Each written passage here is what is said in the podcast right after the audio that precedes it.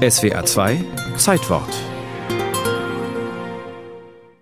Als sich am 22. März 1927 in der gut 24 Meter hohen Kuppel eines prächtigen Baues am Rande der Mannheimer Innenstadt der künstliche Sternenhimmel zeigte, war das eine kleine Sensation und Mannheim ganz am Puls der Zeit. Jede Stadt, die etwas auf sich hielt, wollte einfach ein Planetarium haben.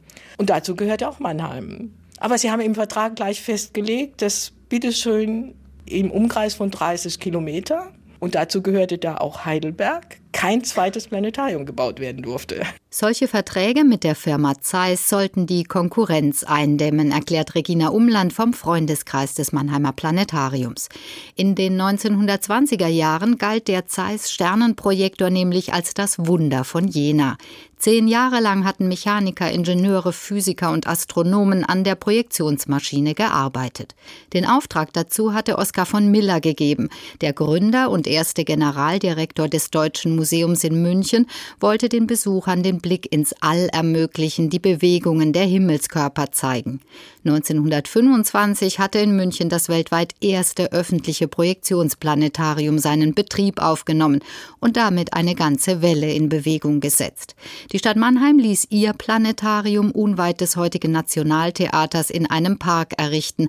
Ein fast gleicher Bau ist übrigens heute noch in Jena zu bewundern. Es hatte über 500 Sitzplätze, die nicht so im Rund angeordnet waren, sondern so mehr oder weniger mit Stühlen, die man frei bewegen konnte. Der Projektor stand auch nicht fest, sondern der konnte hereingerollt werden. Also man konnte das Planetarium durchaus auch für andere Veranstaltungen nutzen, ohne dass jetzt der Planetariumsprojektor mittendrin stand. Im Zweiten Weltkrieg wurde das Gebäude beschädigt und die Stadt wusste nicht so recht etwas damit anzufangen. Den Projektor, den der ehrenamtliche Leiter Professor Otto Klauser in Sicherheit gebracht hatte, wollte man allerdings erst einmal behalten. Regina Umland. Gleich nach dem Krieg hat also Zeiss Jena damals noch angefragt und hat der Stadt Mannheim eine Offerte gemacht mit sechs Monate Option, diesen Projektor für 45.000 D-Mark zu kaufen.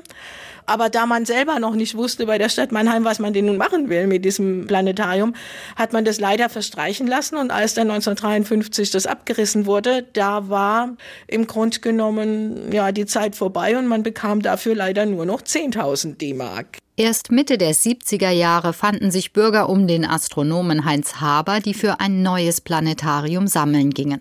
Der Physiker, der berühmt wurde, weil er den deutschen Fernsehzuschauern auf verständliche Weise das Weltall und die Raumfahrt erklärte, hatte seine erste Begeisterung für die Sterne im alten Mannheimer Planetarium erfahren. Das Haus meiner Eltern stand zufällig so etwa 150 Meter davon weg. Dann entschloss ich mich, Astronom zu werden. 1984 nahm das neue Planetarium in Mannheim seinen Betrieb auf. Mehr als 100.000 Besucher kommen heute pro Jahr zu den Programmen, Vorträgen und Veranstaltungen unter der Kuppel. Direktor Christian Theis. Die Bildungseinrichtung ist bei uns natürlich nach wie vor zentral, insbesondere die astronomische Bildung. Aber natürlich wollen wir auch Unterhaltung in die Kuppel bringen, weil das eben wirklich perfekt auch in die Kuppel passt. Man denke mal zum Beispiel an die Musikshows, die es gibt. Und ich denke, das sollte man auch ausnutzen, weil es einfach klar macht, welche Möglichkeiten es eigentlich gibt in einem solchen immersiven Medium. Ein Medium, das den Besucher die Welt um ihn herum total vergessen lassen kann. Mittlerweile gibt es in fast allen Großstädten der Welt Projektionsplanetarien wie das in Mannheim, das zu den Pionieren der Gattung gehört.